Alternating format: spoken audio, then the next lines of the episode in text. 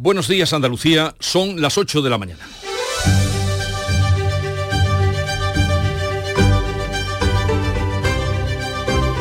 En Canal Sur Radio, La mañana de Andalucía con Jesús Vigorra.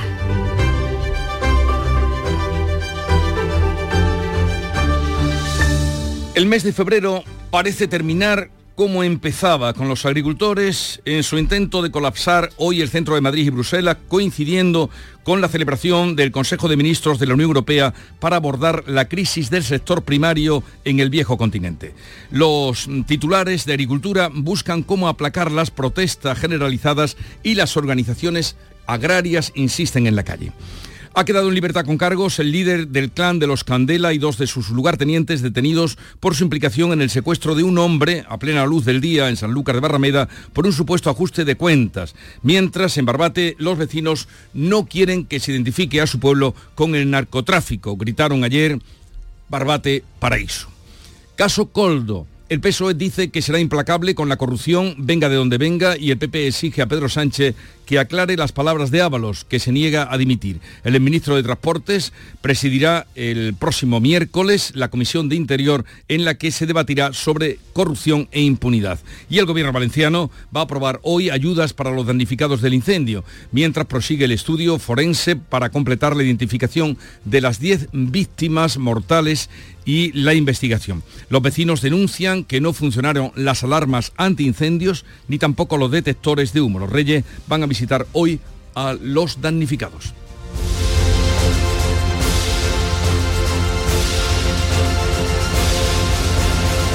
La mañana de Andalucía. Social Energy. La revolución solar ha llegado a Andalucía para ofrecerte la información del tiempo. La semana comienza con nubes y lluvias, con posibles tormentas incluso acompañadas de granizo. Esta tarde se abrirán ya los cielos grandes claros de norte a sur, salvo en las sierras orientales. En la cota de nieve va a bajar hasta los 1.000-1.200 metros aproximadamente y el viento va a soplar todo el día con rachas muy fuertes. Meteorología, de hecho, mantiene activos avisos de nivel naranja por viento y oleaje en el poniente almeriense y en la capital, así como en la costa granadina. También en Cádiz hay aviso amarillo por fenómenos costeros. Límites con Social Energy. Calidad imbatible, precio invencible. Si no, trae tu presupuesto y te lo mejoramos. Descuentos de hasta 3.150 euros con tu instalación premium con dos baterías. Cinco años de garantía en tu instalación, con primeras marcas y dos años de seguro todo riesgo gratis. Pide tu cita al 955 44 11 11 o socialenergy.es. La revolución solar es Social Energy. Y vamos a conocer cuál es el estado de las carreteras en este momento. Conectamos con la DGT, nos informa Lucía Andújar. Buenos días. Muy buenos días. Hasta ahora estamos pendientes de dos alcances. El primero es a producción Granada en la A92 a su paso por La Char en dirección a Sevilla y otro en el acceso a Málaga por la 7 en Rincón de la Victoria. Al margen de esto estamos pendientes de tráfico lento si circulan en Granada por la GR30 a su paso por Ronda en ambos sentidos. Les pedimos por ello mucha precaución en estos tramos y vías.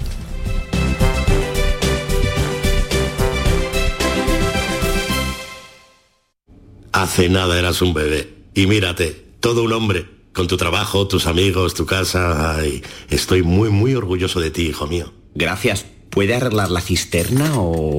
Tengo que encargar una pieza, pero sí, hijo mío, sí. Por 17 millones de euros uno se hace padre de quien sea. Ya está a la venta el cupón del Extra Día del Padre de la ONCE. El 19 de marzo, 17 millones de euros. Extra Día del Padre de la ONCE. Ahora cualquiera quiere ser padre. A todos los que jugáis a la ONCE, bien jugado. Juega responsablemente y solo si eres mayor de edad. Radio, la mañana de Andalucía con Jesús Vigorra. Noticias. Vamos a contarles la actualidad de este día. Miles de agricultores, ganaderos y pescadores van a colapsar hoy el centro de Madrid.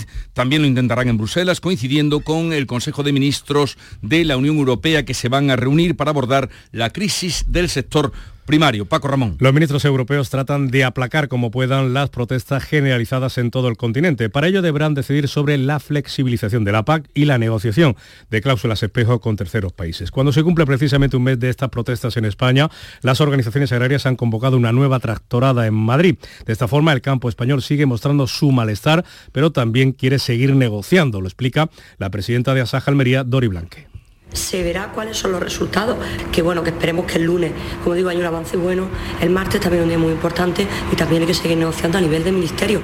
Desde Almería, una delegación de agricultores viaja en, en, sus vehículos, lo ha hecho durante esta pasada madrugada y de la comarca de Los Vélez han salido dos autobuses. También desde Jaén, más de un millar de agricultores participan en esta nueva tractorada. ¿Hacia dónde van, Alfonso Miranda? Pues tienen previsto llegar a las 11 de la mañana, un momento en el que va a arrancar la manifestación a las puertas del Ministerio de Agricultura. Van a recorrer a pie en un tractor todo el paseo de la Castellana hasta terminar en la sede de la Comisión Europea. El sector viaja a Madrid con esperanzas en que al menos escuchen Cristóbal Cano de la UPA, Juan Luis Ávila de la COAG. Hacemos coincidir esta movilización con la reunión que tienen en Bruselas los ministros y ministras de Agricultura para que sientan el clamor del sector agrícola y de ahí salgan respuestas para el sector agrario y ese cambio de orientación política que estamos reivindicando para proteger y blindar un sector estratégico como es la agricultura y la ganadería en nuestro continente. Aquí se van a abordar ya de una vez algunos de los temas que estamos pidiendo. Es una auténtica vergüenza que estén entrando productos por la frontera sin ningún tipo de control y que al final se esté jugando con la salud de las personas y se esté utilizando la alimentación de una forma totalmente hipócrita por parte de la Unión Europea. Desde Jaén viajan a esta hora de la mañana más de mil agricultores. Bueno, pues ya ven que estamos con las mismas consignas y el sector de la pesca se une desde hoy a las protestas del campo con el reparto de mil bocadillos de calamares durante el recorrido de la marcha por Madrid. Comparten con el campo las críticas a la obsesión medioambientalista, dicen, de la Unión Europea y critican la competencia desleal de terceros países, como ha explicado en Canal Sur Radio el secretario general de Cepesca, Javier Garat. Lo que pedimos es que se haga con los mismos estándares, se exigen a todo el mundo los mismos estándares, porque a nosotros en la Unión Europea nos exigen muchísimo. Y todo eso tiene una fuerza de explotación. Y competir con otros en condiciones desiguales, pues desde luego lo único que, que genera es esa competencia desleal y que se vayan poco a poco hundiendo nuestras empresas. En medio de estas protestas, el sector del Golfo de Cádiz se reúne hoy en Madrid con el Ministerio para analizar la cuota de sardina de este año. Vamos a hablar ahora de otro asunto, la lucha contra el narco. En libertad han quedado con cargos el líder del clan de los Candela y los dos eh, lugartenientes suyos detenidos por un, su implicación en el secuestro de un hombre en Sanlúcar de Barrameda a plena luz del día hace una semana. Bea Rodríguez. El juzgado de Sanlúcar ha dejado en libertad a los tres detenidos sospechosos del ajuste de cuentas. Los agentes creen que fueron los inductores del rapto del joven marroquí de 33 años que presuntamente habría trabajado para ellos y al que le reclamaban una suma elevada de dinero. La víctima fue tiroteada y torturada. Le cortaron la lengua. Más de 100 agentes de la Policía Nacional han participado en el dispositivo desplegado este domingo en la localidad gaditana, donde se han registrado cinco domicilios. Y este domingo en Barbate los vecinos han salido a la calle porque no quieren que su pueblo se ha identificado con el narcotráfico, por eso gritaban Barbate Paraíso. La consigna era por la dignidad de Barbate, ha sido el lema elegido para esa manifestación que ha salido desde la plaza del ayuntamiento y ha terminado frente a las puertas de la casa cuartel de la Guardia Civil, a la que una vez más han mostrado su apoyo en la lucha contra el narco. El mar hacer de unos pocos, dicen, no se puede extender a toda la localidad. El pueblo no se merece esto, el pueblo lo que necesita es trabajo para la juventud. ¿Por qué? Para defender mi pueblo, ¿eh? porque en Barbate vemos gente trabajadora, honrada, humilde. Piden más medios para luchar contra el narcotráfico, pero también planes de empleo para los jóvenes. Caso Coldo. El auto de la Audiencia Nacional apunta al fugado Juan Carlos Cueto como presunto cerebro de la trama que se adjudicó contratos por 53 millones de euros por la compra de mascarillas al comienzo de la pandemia. Es uno de los 20 investigados por las mordidas de más de 9 millones y medio de euros. Según ha podido saber Canal Sur, los agentes de la UCO de la Guardia Civil no pudieron detener a Cueto en su domicilio de Madrid, ya que días antes del despliegue policial había viajado a un país africano. Lo que sí encontraron fue la vivienda eh, con la caja fuerte abierta y vacía. La Fiscalía ha determinado la relación directa y estrecha entre Cueto y Coldo García, la mano derecha del ex ministro de Fomento, José Luis Ábalos. Es ministro de Transportes, Ábalos, que se niega a dimitir, pero que admite que lo habría hecho si el caso le hubiese estallado cuando estaba al frente del ministerio. El diputado socialista y el secretario de organización del partido ha recordado en una entrevista en La Sexta que no está acusado de nada y que no está implicado en ninguna trama de corrupción. Y añade que si el caso que afecta al que fuera su asesor, su mano derecha, por el presunto cobro de comisiones ilegales en la venta de mascarilla durante la pandemia, hubiera estallado ese caso cuando estaba en el gobierno, sí habría dimitido. Si esto se hubiera producido yo siendo ministro, es evidente que tendría que haber dimitido en el momento. Soy diputado ahora.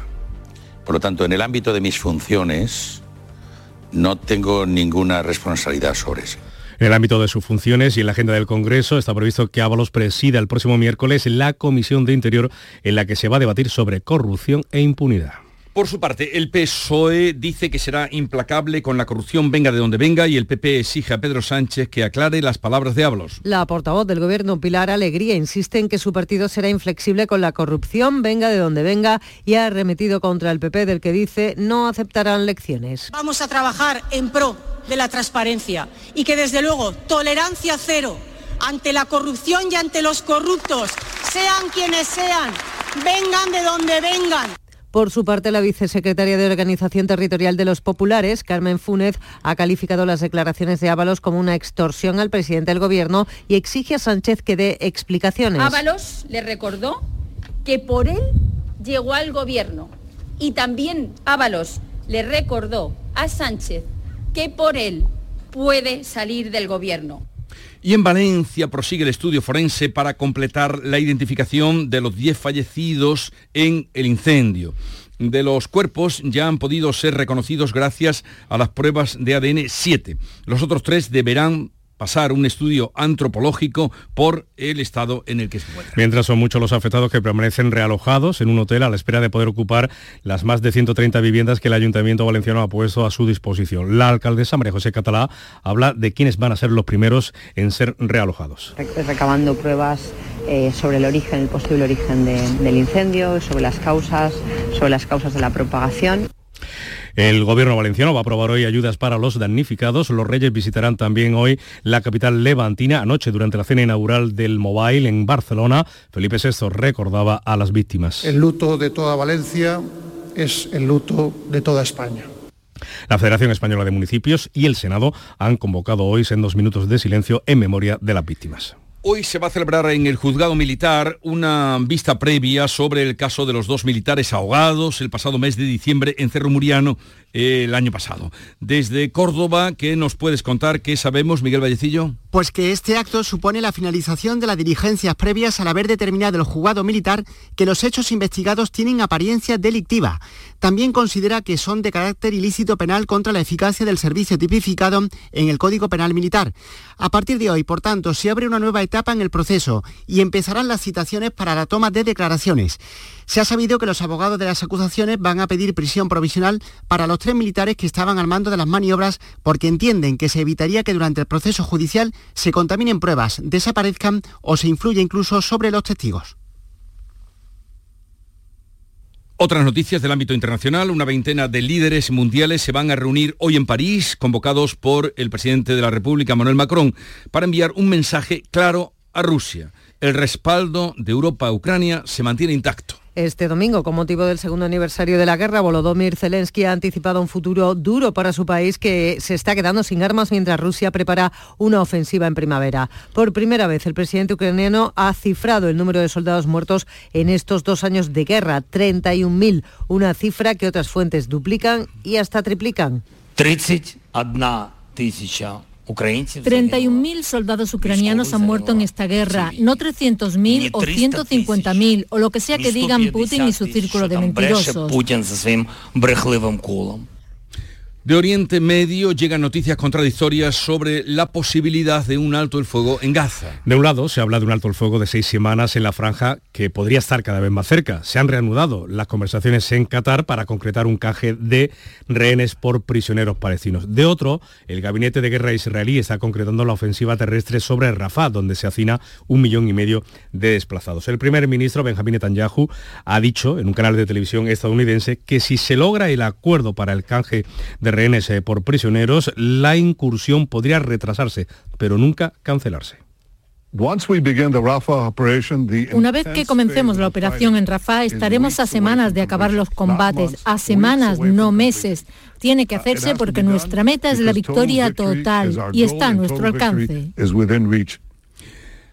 Muchas de las personas que nos están escuchando seguro que habrán venido por Sevilla y habrán visitado la Plaza de España y habrán buscado el banquito donde está el escudo de su provincia y allí se habrán hecho la foto.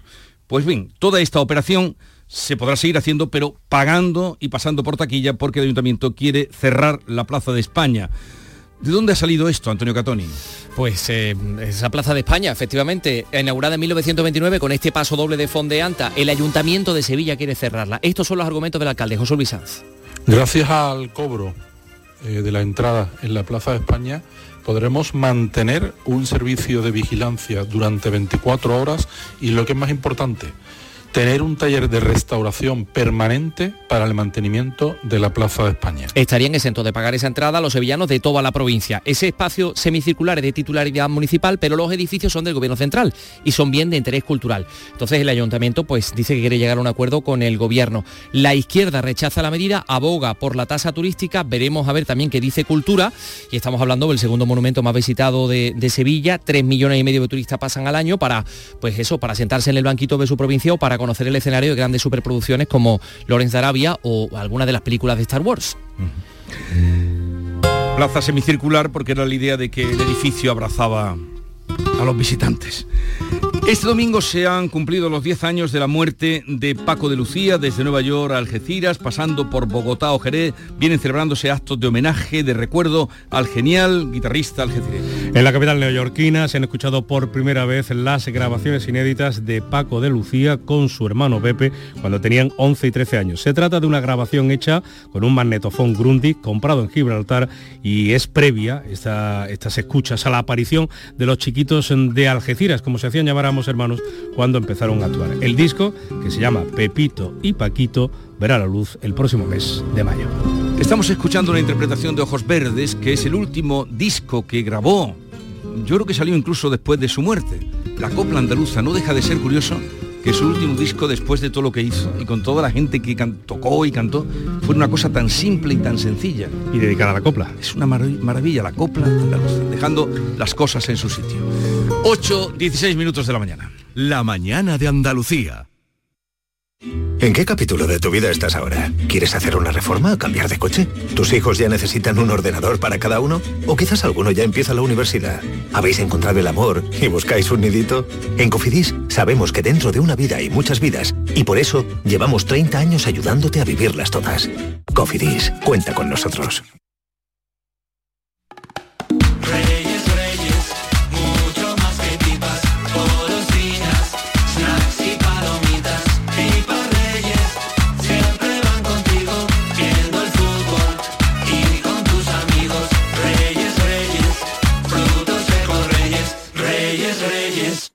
En cofidis.es puedes solicitar financiación 100% online y sin cambiar de banco. O llámanos al 900 84 12 15. Cofidis, cuenta con nosotros. Las noticias más llamativas del día del ámbito nacional que has encontrado, Ana Giraldez. Bueno, nos, hemos quedado aquí cerquita de casa. En los previos al Día de Andalucía encontramos en el diario de Sevilla el origen del desayuno andaluz y que cientos de escolares de toda la comunidad toman este desayuno en los colegios. Tiene cientos de años, coincide con lo que comían los jornaleros a media mañana en el campo. Trabajadores que solían tomar una rebanada de pan a la que rociaban con aceite de oliva, una pizca de azúcar o sal y eran los productos que tenían más a mano eh, y en ocasiones, aunque las menos, pues añadían man- manteca colorada elaborada con trozos de carne y cerdo o algo de pan con ajo o incluso una loncha de jamón. Panorama Internacional, Bea Rodríguez. Nosotros hemos cruzado el charco al más puro estilo trompesta. El expresidente brasileño Jair Bolsonaro reunía este domingo a miles de seguidores en Sao Paulo mientras es investigado por golpismo. Leemos en O Globo, el acto reúne a 185.000 seguidores mientras avanza la investigación por la intentona en 2023 muy parecida a la del Capitolio en Estados Unidos. Eh, Bolsonaro ha llegado a pedir hasta la amnistía para esas personas condenadas por invadir las sedes de presidencia o el Congreso. Congreso. Clave económica del día, Jorge González. Bueno, este domingo se inauguraba el Mobile Congress, vamos a hablar de él seguro en esta sección a lo largo de esta semana. Ah, traigo otra cosita hoy. El gobierno está dispuesto a aumentar los colectivos de trabajadores con derecho a una jubilación anticipada porque desempeñan trabajos especialmente duros, con penosidad, con toxicidad, con insalubridad, distinta peligrosidad, pero con condiciones. ¿Qué condición será esa? Pues la Seguridad Social va a exigir una cotización adicional a las empresas y a estos empleados por adelantar su retiro porque recordamos recordamos que estas personas se van, se retiran, se jubilan con toda la prestación sin recortes de ningún tipo. Son los trabajos, eh, digamos, que se hacen con dificultad entre los 55 y 65 años. Y la noticia deportiva, ¿dónde está Nuria Gaciño? Termina hoy la vigésimo sexta jornada en primera, donde la victoria del Betis ante el Atleti de Bilbao le permite a los verde y blancos recuperar puesto de Liga Europa. El Sevilla, a pesar de la derrota en el Bernabéu, sigue a seis puntos del descenso y el Cádiz, gracias al empate con el Celta, sigue a tres puntos de los vigueses. Continúa sin ganar el Almería, aunque le empató al Atlético de Madrid y el Granada, que no jugó su partido con el Valencia por el terrible incendio del jueves, va a proponer junto con el club Che que el encuentro se dispute el 4 de abril. Llegamos así a las 8.20 minutos de la mañana, es el tiempo para la información local. Atentos. En la mañana de Andalucía de Canal Sur Radio, las noticias de Sevilla con Antonio Catoni. Buenos días, el Ayuntamiento de Sevilla quiere cerrar la Plaza de España para cobrar la entrada a los turistas. Seguiría siendo gratis para los sevillanos de toda la provincia. El gobierno municipal quiere llegar a un acuerdo con el gobierno central, propietario de los edificios de la plaza que están declarados bien de interés cultural, pero el debate ya está en la calle. Pienso que debe haber mejores soluciones sin necesidad de cerrar la plaza. Si eso sirve para aumentar la vigilancia del monumento, eso también podrá evitar que se siga vandalizando. Si es una aportación simbólica, pues no estaría mal. Por otra parte, la Junta y el Ayuntamiento van a desinfectar el colegio al que acude un niño de 6 años que ha dado positivo por viruela del mono junto a dos familiares. Salud va a poner en marcha un protocolo de prevención en el centro y recuerda que el riesgo de contagio es bajo. Y les contamos también que la plantilla del Servicio Municipal de Grúa de Sevilla ha comenzado esta madrugada sus movilizaciones con paros parciales en cada turno y durante 10 días alternos de aquí al Viernes de Dolores, que es cuando empiezan eh, una huelga indefinida. Vamos a conocer a esta hora cómo se circula por las carreteras de Sevilla y su provincia. Isabel Campos, buenos días. Buenos días, tenemos tres kilómetros de retenciones en la C30 desde el puente, desde el final del puente Juan Carlos I hasta el puente del Centenario. En el interior la circulación es densa en el puente del Alamillo, Avenida de Andalucía, Juan Pablo II y Kansas City de entrada en la Ronda Norte también hacia la Glorieta Olímpica. O el otro titular es la lluvia. En las horas que llevamos de lunes se han recogido casi 8 litros por metro cuadrado en Cazalla de la Tierra de la Sierra y va a seguir eh, cayendo lluvia más intensas y frecuentes durante esta mañana, pero a partir del mediodía se abren claros. Vientos moderados con intervalos fuertes de componente oeste, con rachas ocasionalmente muy fuertes y las temperaturas sin cambios. 17 grados vamos a alcanzar en Morón, 18 en Écija, 19 en Lebrija y Sevilla, donde ahora tenemos 15 grados. Enseguida desarrollamos estos y otros asuntos. Realiza Juanjo González. Sol Renovables les ofrece el tiempo. Expertos en instalaciones solares y energías renovables para su vivienda o negocio. Enchúfate al sol. www.solrenovables.com El ayuntamiento quiere cerrar la Plaza de España y cobrará la entrada, aunque seguiría siendo gratis para los sevillanos de toda la provincia. Así consta en el borrador que maneja el gobierno municipal. Los edificios que la componen están catalogados como bien de interés cultural desde julio del año pasado, si bien el espacio semicircular es de titularidad municipal. Por eso el objetivo del ayuntamiento es llegar a un acuerdo con el gobierno para gestionar esos espacios abiertos del recinto. El alcalde José Luis Sanz eh, justifica este proyecto porque supone mantener la vigilancia y también posibilitaría, dice, crear una escuela de restauración de la, de la Plaza de España. Pero eso sí, decía, habrá excepciones. Evidentemente, de esta entrada, del cobro de esta entrada estarán exentos los vecinos de Sevilla Capital y los vecinos de la provincia de Sevilla. La izquierda rechaza la medida, habla de privatizar el espacio público. Escuchamos a Antonio Muñoz del PSOE, Susana Hornillo de Podemos. Reitero que la solución para la intervención, la conservación en el patrimonio de nuestra ciudad es la tasa turística. Un conjunto patrimonial como este no puede ser alterado así a la ligera, sin contar con los informes correspondientes y sin contar con la gente. La Plaza de España es el segundo monumento más visitado de Sevilla, con más de 3 millones y medio de turistas al año. 8.23. Empieza el día a tope de energía en Basic Fit, en casa o en el gym a la vuelta de la esquina. Apúntate ahora, disfruta de cuatro semanas extra y llévate una mochila. Siéntete bien y haz del fitness tu básico. Te quedan cuatro días. Ver condiciones en basic-fit.es. Basic Fit. Salud se pone hoy en contacto con los padres que tienen a sus hijos en el colegio de la capital donde un niño de 6 años ha dado positivo en viruela del mono. Les va a recordar las medidas de prevención. Han dado positivo también dos adultos de la misma familia, aunque todos son casos leves y el riesgo de contagio es muy bajo. ¿Qué más datos tenemos? Pilar González, buenos días. Buenos días. Los afectados tienen síntomas muy ligeros y Salud recuerda que para que exista contagio debe producirse un contacto muy estrecho, ya que el virus se transmite a través de fluidos, por lo que la transmisión es muy improbable. En todo caso, se recomienda la vacunación a los compañeros de clase. Consiste en una única dosis que se administra por vía subcutánea. Educación y el ayuntamiento van a proceder a desinfectar el centro. A ello hay que sumar medidas básicas como son el lavado frecuente de manos, reducir la interacción social y el uso recomendado de mascarilla hasta el 12 de marzo, que es cuando termina la cuaresma. ¿Y qué dicen los especialistas? Pues el mensaje de los epidemiólogos es de tranquilidad, como señala Amos García Rojas. Es una enfermedad, dice, de fácil abordaje sanitario, a la vez que los contagios son altamente improbables. La posibilidad de transmisión de la enfermedad de una persona a otra no es fácil, requiere de unas situaciones que hacen complicada, complicada la transmisión del problema. Vamos con asuntos laborales. La plantilla del Servicio Municipal de Grúa ha comenzado esta madrugada sus movilizaciones, paros parciales en cada turno y durante 10 días alternos de aquí al viernes de Dolores, que es cuando van a comenzar una huelga indefinida. Pilar. En Semana Santa y Feria serán todos los días esa huelga. Solo habrá, por tanto, una grúa para urgencias como servicios mínimos. El representante de los trabajadores, Santiago López, pide al Ayuntamiento de Sevilla que publique ya un nuevo pliego de condiciones para conceder el servicio a una nueva concesionaria, ya que la actual incumple todas las condiciones en la que vamos a empezar con paros hasta el día 21 y a partir del día 22, que ya viene dolor, empezamos ya con otro tipo de medidas que además se incrementará. Y por otra parte, los vecinos de los barrios afectados por los cortes de luz vuelven a, movilizarse hoy en la Plaza Nueva. A las 11 se concentran para pedirle al alcalde más implicación porque las calles de sus barrios están a oscuras. Los vecinos también critican a Endesa porque las actuaciones que están acometiendo la empresa para renovar los transformadores es insuficiente y llega tarde. Endesa es cierto que está haciendo actuaciones, pero que, son actuaciones que son puntuales y que son parches para, realmente no sabemos para qué, para lavarse la cara.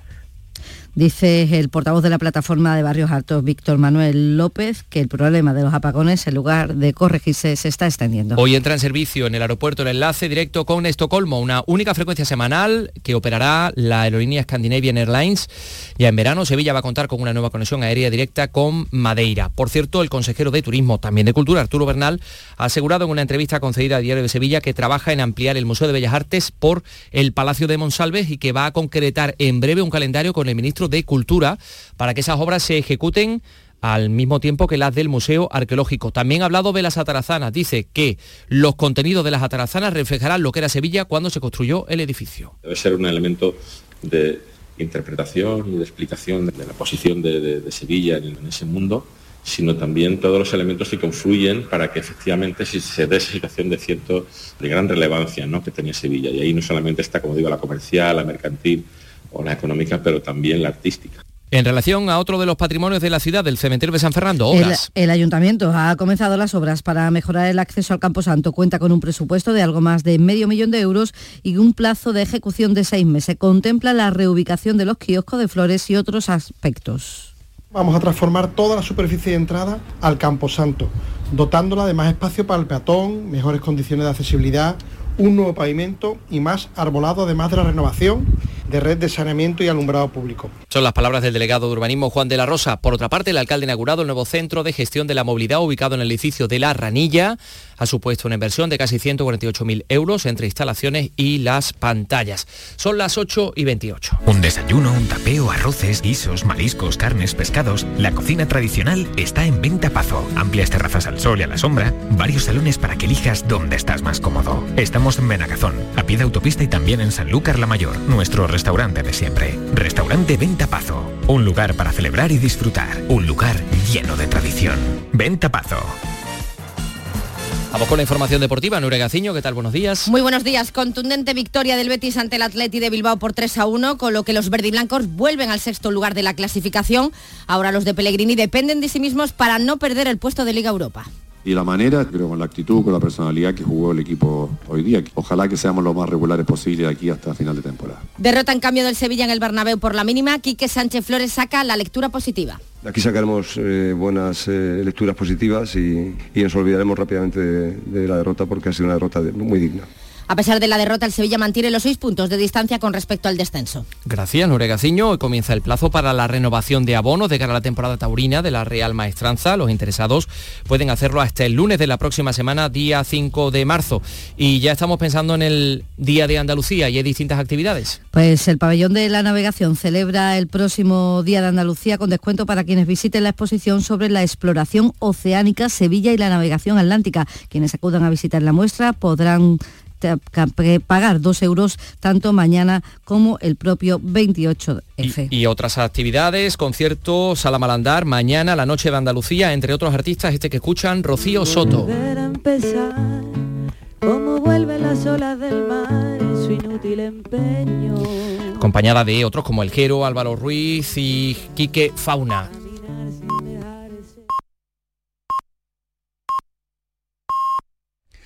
Andalucía son ya las ocho y media de la mañana.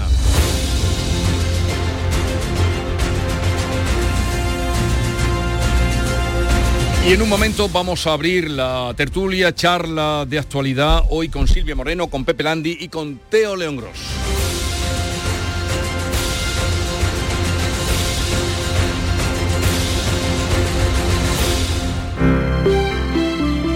Buenos días.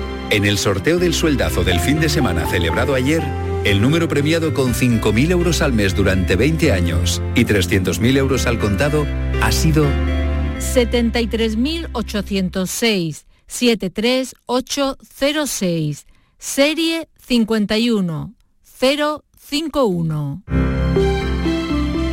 Asimismo, otros cuatro números y series han obtenido cada uno de ellos un sueldazo de 2.000 euros al mes durante 10 años.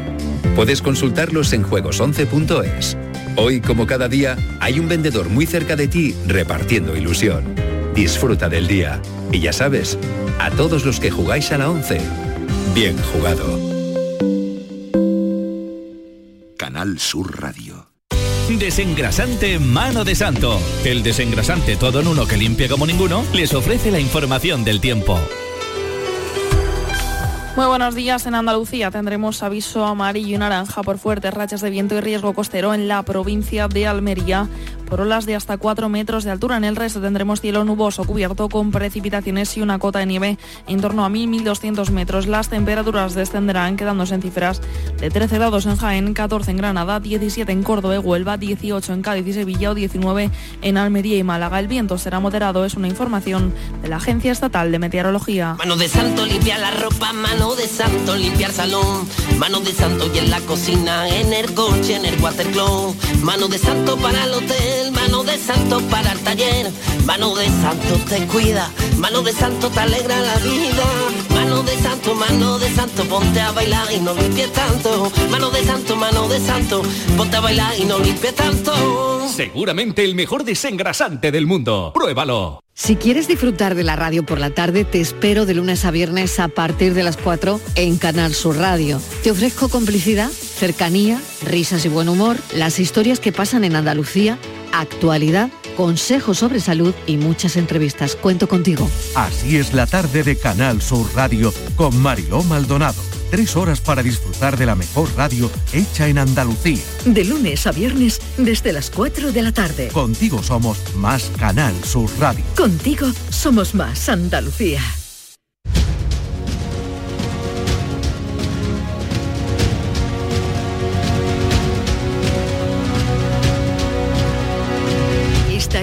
La Mañana de Andalucía con Jesús Vigorra, Canal Sur Radio.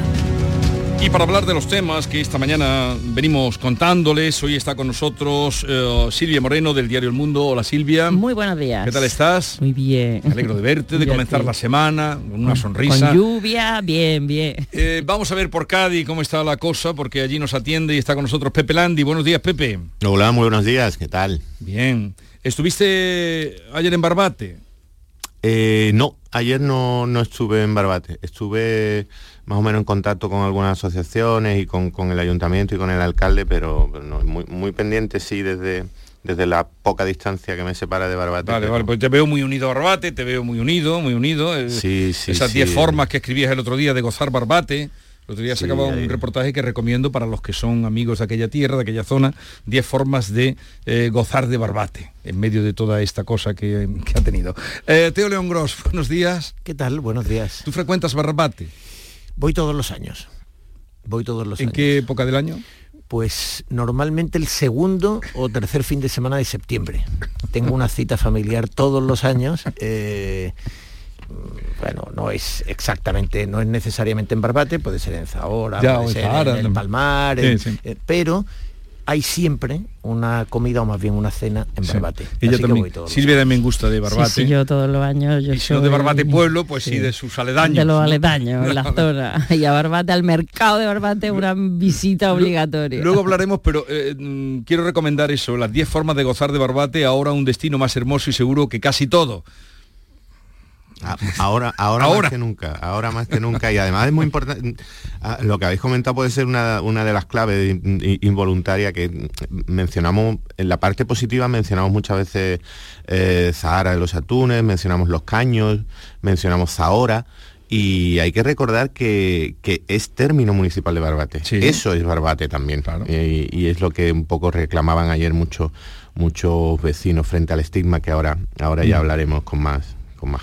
Sí, pero vamos a comenzar, mm, estamos ya apurando el mes de febrero y empezó con los agricultores en la calle, ahora se unen los ganaderos, los pescadores también tienen intención de colapsar el centro de Madrid hoy, a ver qué pasa, también el de Bruselas, coincidiendo con la celebración del Consejo de Ministros de la Unión Europea que se va a reunir hoy para abordar la crisis que tiene el sector primario, que realmente eh, es crisis y gorda. Sí, eh, a ver, eh, es normal que se unan, quiero decir, si es que al final el problema de unos es el problema de todos. Eh, es evidente que Europa lidera en el mundo las políticas de sostenibilidad, las garantías, digamos, de una mm, agenda 2030 eh, que tiene pues objetivos evidentemente magníficos, ¿no? Es decir, necesarios además ante el cambio climático hecha esta premisa, en un mundo global, eh, la idea de convertirte en una isla de pulcritud eh, sostenible, eh, pues es relativa, porque ni la contaminación ni la gestión de los recursos pues, es, lo, es territorial, sino global. Y en ese mundo globalizado, lo que es una mala broma es que tú digas, los tomates que se cultiven en Europa tienen que cumplir unos estándares de 10, pero compro tomates del resto del mundo con estándares de 5. Y entonces dice, estoy haciéndole a los agricultores eh, europeos, les estoy mm, eh, estrangulando con algo que además no significa que le queramos dar ejemplo al mundo. Aquí solo comemos tomates con estándares de 10, se cultivan estándares máximos, etcétera, etcétera. Y ustedes deberían de hacer lo mismo. No. Sino que es que los, se traen esos tomates de estándar 5. Entonces, claro, esto es evidentemente es amarrarle una mano en la espalda a los agricultores, a los ganaderos y a los pescadores. E insisto, eh, no se trata de discutir los objetivos de la Agenda 2030 ni las eh, políticas de sostenibilidad. Lo que se trata es de que eh, mm, en Europa es muy evidente que en los últimos años eso se ha hecho de espaldas a la realidad, es decir, se han, se han antepuesto una serie de principios o de valores desconectados de, la, de lo que sucede en la realidad. Pedro Sánchez decía hace poco para justificarse aquello de la verdad en la realidad. Bueno, pues la realidad es la que es. La realidad es que en este mundo global Europa no deja de firmar acuerdos, ahora estaba gestionando el de Mercosur, los tiene con el norte de África, en fin, los tiene con todo el mundo. Entonces, claro, los, eh, los productores aquí están viendo eh, que ellos son los paganos de una eh, de algo que a lo que le falta racionalidad, es decir, porque no tiene sentido, ¿no? Y no, yo entiendo perfectamente que se rebelen y que digan, oiga, es que claro que Bruselas, desde Bruselas es muy fácil concebir unas agendas eh, abstractas que están muy bien, que son eh, necesarias, ideales, etcétera. Pero oiga, no no me haga usted un diseño hecho desde una oficina con, con una alfombra eh, persa estupenda y se olvide de que esto, esto en la vida real, en la práctica real, sucede en cada explotación Mm. agraria, en cada explotación ganadera o en los caladeros. Y por tanto, eh, hombre, que haya, hay que conciliar y hacerlo sobre todo con una cierta racionalidad, una cosa y la otra. Efectivamente, esa es una de las claves, esa competencia que viene de terceros países, eh, afinarla para que no termine perjudicando a los agricultores europeos. Eso también está conectado cuando nos quejamos de la inmigración que azota eh, irregular, que llega a Europa, que llega a las costas andaluzas, que llega a Canarias. Eso también está conectado con la inmigración. Si no queremos que haya una inmigración descontrolada, los países eh, subdesarrollados o en vías de desarrollo tienen que tener una alternativa para poder desarrollarse. Esos acuerdos de, con terceros países, con Marruecos, con el norte de África, tienen sentido. Lo que ocurre es que habrá que abordarlos de tal manera que no termine eh, perjudicando al agricultor europeo. Y luego también mm, es muy distinto los agricultores eh, del norte de Europa o de Italia o de Francia, eh, poco tienen que ver con la realidad de la agricultura andaluza o la agricultura española. Hay muchas em, situaciones muy distintas y esto también tendría que abordarse en la situación de hoy, la situación de sequía, que, que es una situación generalizada, pero que afecta especialmente a Andalucía y a España, esto se tendrá que abordar también en la, en la reunión de hoy. Así que es deseable que haya unas mm. directrices comunes en Europa, pero luego también habrá que bajarla al terreno a la realidad de cada una de, las comunidades, de las regiones que forman parte de, Europa.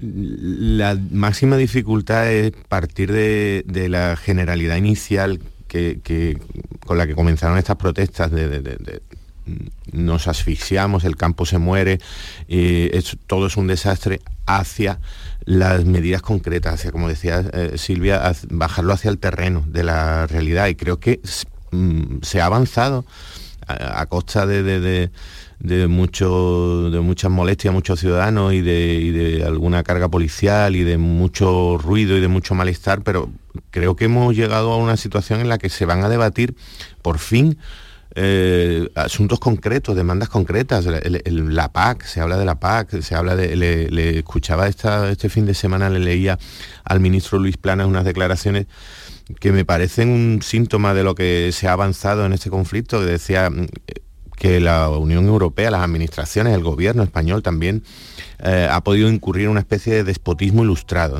o de ecologismo ilustrado, es decir, eh, de partir de, el, lema del despotismo era todo para el pueblo pero sin el pueblo, y aquí sería todo para, para los agricultores pretendidamente pero sin ellos y al final se ha, visto que, que esas medidas eh, hay que flexibilizarlas, hay que, hay que ampliarlas a otros países para que, para que no sea una desventaja para los productores españoles y, en general europeos. Y avanzar hacia, hacia esas medidas concretas es, eh, la clave. También es llamativo que por fin entendemos que, y vemos que el conflicto se amplía a todo el sector primario, es decir, estamos hablando de la producción de alimentos en general, porque ha, saltado la pesca, que hoy ya se, se suma, y en, el caso de la pesca, y por ejemplo, por volver un poco a Barbate y a, Tarifa y a la costa de Cádiz hay un ejemplo palmario de, esta situación, eh, cuando la Unión Europea le limitaba a las almadrabas el número de atunes que, que podían cazar que podían pescar. Eh, cuando se trata de, una pesca artesanal que por, por su naturaleza no puede ser masiva, porque los, atunes se, cogen prácticamente a mano, lucha entre, entre hombre y, pez, eh, y se, pretendía combatir así eh, que los grandes barcos esquilmaran los bancos de atunes en medio del océano, incluso con helicópteros y con explosivos, y se hacen, se hacen barbaridades. Es decir, bueno, no, no puede pagar un sector como la almadraba, eh, las barbaridades que se hacen en, alta mar por grandes eh, corporaciones que, atacan a los bancos de atunes con, barcos y con helicópteros y con explosivos.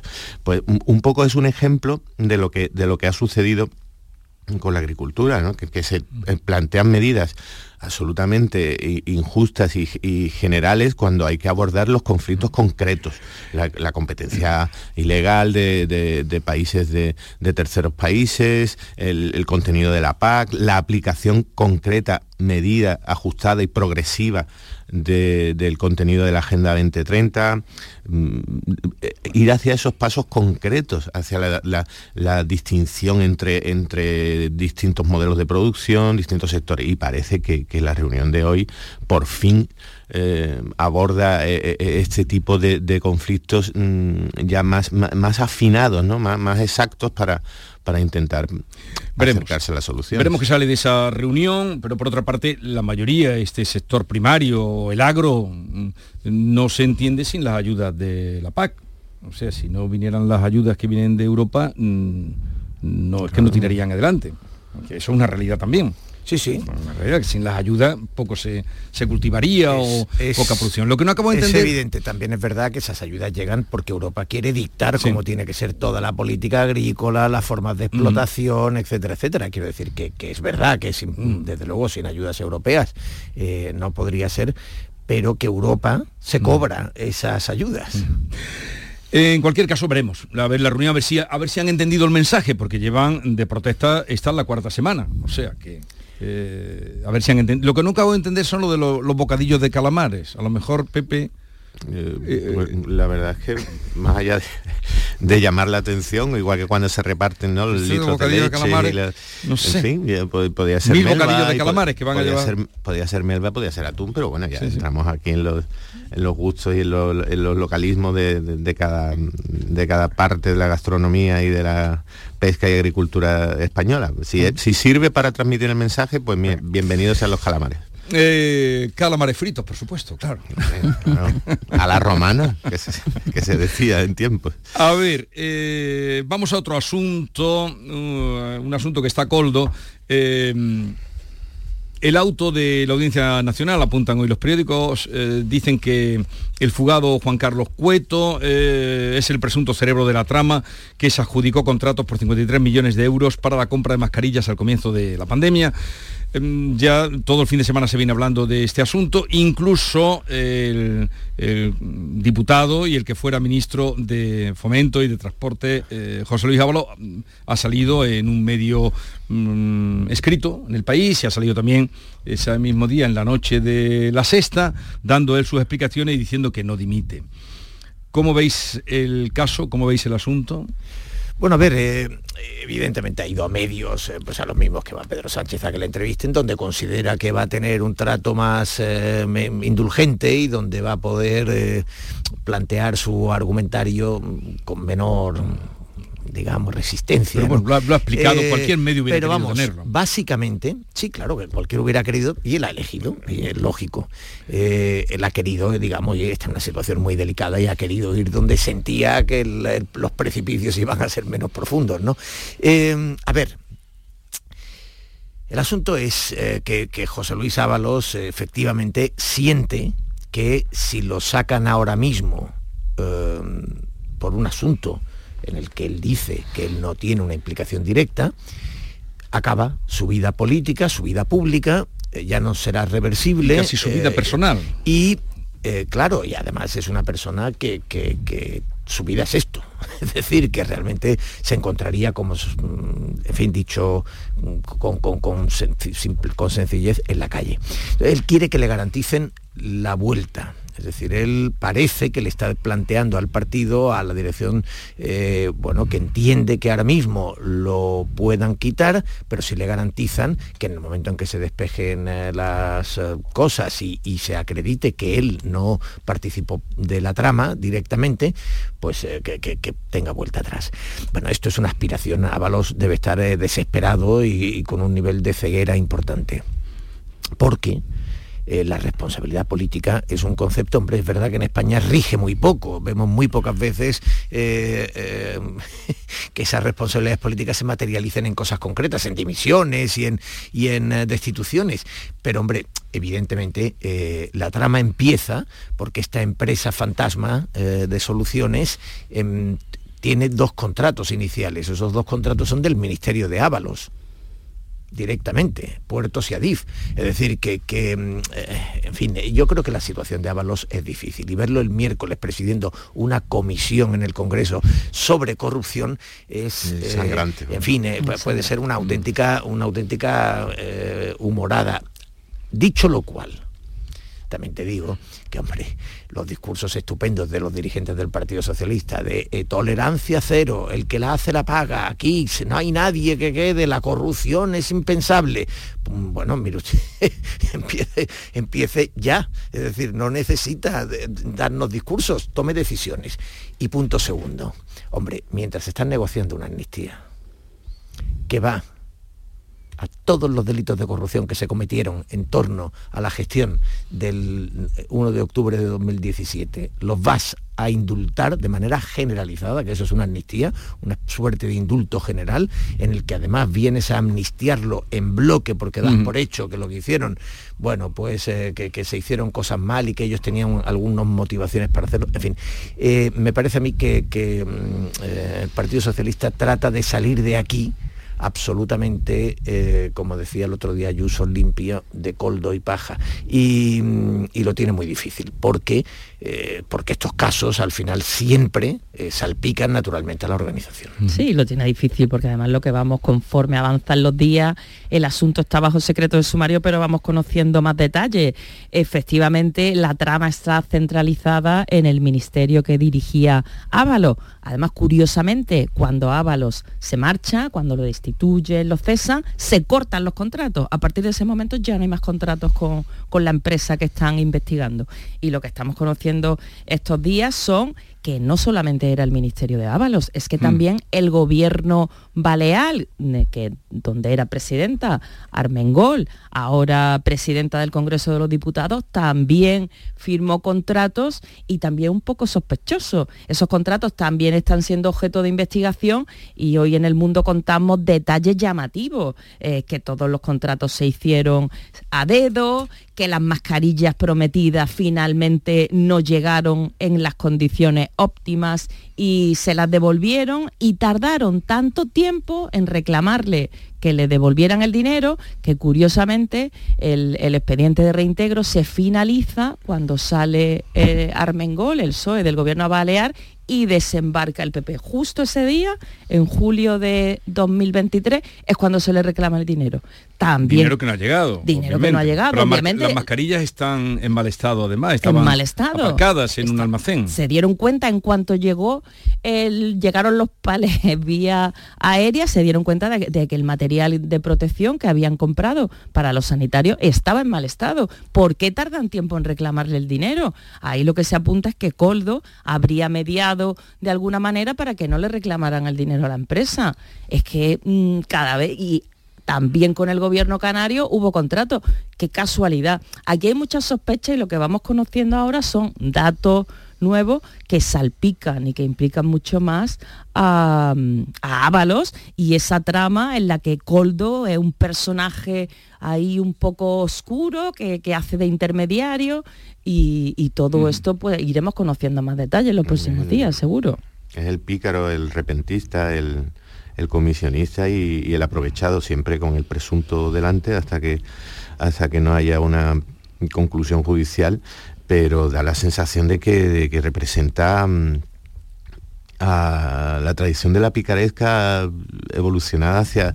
Me, acordaba estos días mm, leyendo y, escuchando todo alrededor del Gran Coldo, eh, una calificación que hacía un concejal socialista en Cádiz que falleció hace poco, Rafael Garófano, que era un grandísimo cinéfilo, historiador, cuando, cuando los concejales eran eh, personas de, cierto nivel... Quiere decir, cuando los concejales leían eh, e iban al cine. Sí, efectivamente. Y, escribían que este hombre ha dejado algunas piezas ¿Y qué decía Garófano?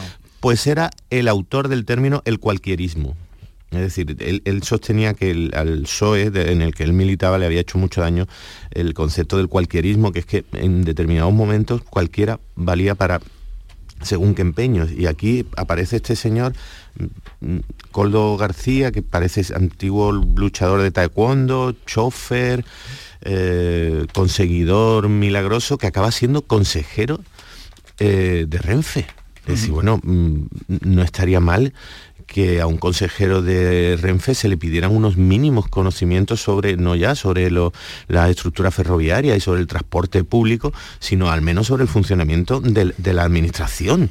O sea, es que sirve bueno, cualquiera. A lo mejor lo conocía Sirve- muy bien, ¿no? no, pero eh, eh, ahí es donde vamos, que si en, en algún momento, por el simple concepto de lealtad, y de amistad y de, y de, y de fidelidad a, los, a los viejos conocidos y camaradas, pues se termina introduciendo en la administración pública a este tipo de, de- asesores, de, de colaboradores, eh, que finalmente mm, hacen, hace tanto daño, porque mm, la ejemplaridad no nos podemos cansar de pedirla, porque la- las declaraciones de Ábalos a mí me parecen hasta cierto punto escandalosas. Decir, bueno, si yo fuera ministro tendría que dimitir por esto, pero de parlamentario no. Es decir, usted me está fijando que el, par- el- el parlamentario tiene una necesidad de ejemplaridad y un compromiso de ejemplaridad menor, una categoría menor que la, que la de ministro. No, usted, ha- hasta donde sabemos, usted ha colado a este personaje en la administración pública, le ha permitido, siquiera mm, invigilando por, por torpeza en el control, como mínimo, que, que cometiera algunos abusos palmarios presuntos todavía y por lo tanto mm, usted tiene que rendir cuentas, tiene que rendir Sí, a ver, está sugiriendo una cosa, Pepe, está sugiriendo una cosa que, que no deja de ser eh, ridícula, ¿no? Que es eh, que no existen las responsabilidades retrospectivas, de tal modo Claro. que dice, si me pillan siendo ministro, vale, pero hombre, ahora que ya no soy ministro, no me pida usted cuentas de lo que hice siendo ministro de lo, o de lo que no hice siendo ministro. Está- yo, yo creo que está muy bien esto del cualquerismo que recordaba ahora Pepe, y, en fin, eh, eh, es verdad que algo de eso hay, ¿no? En la política sabemos que por encima de todo eh, hay mucha más mm, mucho más recorrido para quienes empiezan en las juventudes de los partidos, las nuevas generaciones, los, en fin, las diferentes organizaciones juveniles de los distintos de los distintos partidos y van haciendo una carrera profesional. Política. Carrera profesional, de, profesionales de la política. Sí, digo, no con la formación que- de que- fuera. Yo no sé qué, qué- qué formación mm, académica tiene. No, no, Coldo. Coldo tiene... No, no, no, Coldo. Ah, Ábalos. No, no, no, Ábalos, no sé si Sí, magisterio. No me acuerdo, la verdad. En cualquier caso. Bueno, eh, que magisterio es muy digno, ¿eh? Pero...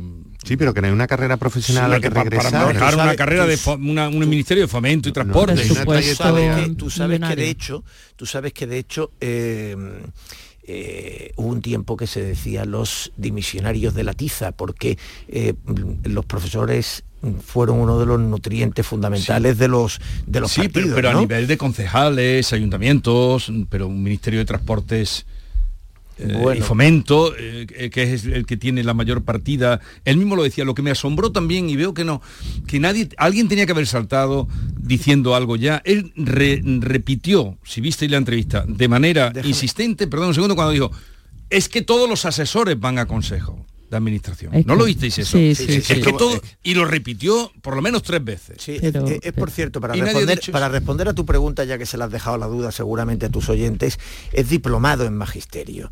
O sea, lo que dice aquí Wikipedia, empleado en una tienda de recuerdos en el instituto, trabajó en una gestoría, ayudó en el negocio familiar de muñecas artesanales, militante en las juventudes comunistas desde el 76. En el 78 ingresó en el propio PC, luego se cambió al PSOE en el auge del 81 Sí. y es diplomado. Diplomado en magisterio. Eh, solo llegó a dar clase eh, tres meses en un colegio de Quart de Poblet. Bueno, eh, ese es O sea, su- no tenía poca cotización, No. tenía cuando vino a la política, Sí. que es lo que yo digo cuando vienen a la política con sus cotizaciones. Y ahí está, o sea, estamos hablando de que en el 81 entra en el PSOE y, y- bueno, pues estamos en 2024, o sea, la vida, la vida. A ver, yo creo que hay un aspecto, tú, tú lo has enfatizado, eh, Coldo, o Silvia además eh, lo hacía. Coldo mm, fue portero de un, parece, no, no queda del todo claro si era una, uno le dicen de discoteca y no se sabe si es un eufemismo por no decir de un puticlub o de un local de alterne, en fin, eh, eh, en cualquier caso, era el portero de- del establecimiento, hacía eh, prácticas deportivas vascas a escolaris, en fin, eh, o bellotaris, no sé, alguna cosa de estas de, de eh, alguna mm, deporte típico tradicional vasco. Y ahí eh, conoce a, Santo Cerdán, entra de al, um, concejal en un pueblo, en un pueblecito, Santo Cerdán lo es de otro, eh, y, eh, y entran en contacto. Pero fíjate que el, gran salto, es decir, todas estas cosas son normales en, las biografías políticas. Es decir, que, te encuentran en un sitio un día, prestas un buen servicio y te dan otro trabajo, otra tarea. Y,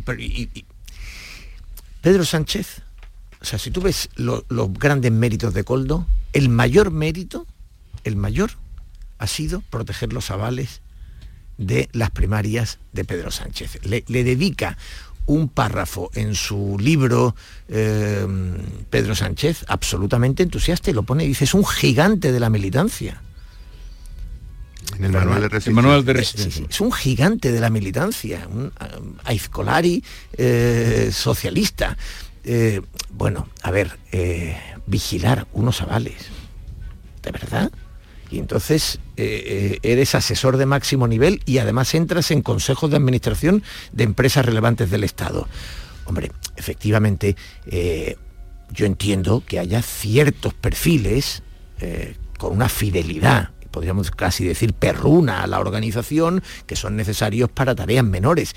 lo que pasa es que aquí se aplica el principio de Peter, que es que te promocionan hasta un nivel para el que no tienes cualificación o incluso eres directamente eh, eh, incompetente. Eh, absolutamente incompetente. Entonces, claro, tú dices, no, me confunda, es decir, que, has encontrado un portero de discoteca que es del partido, que estaba de concejal en un pueblo y que te parece que ese es un perfil que la organización le puede servir en tareas, evidentemente, pero no promocionarlo hasta ese nivel. Llegamos a las 9 de la mañana.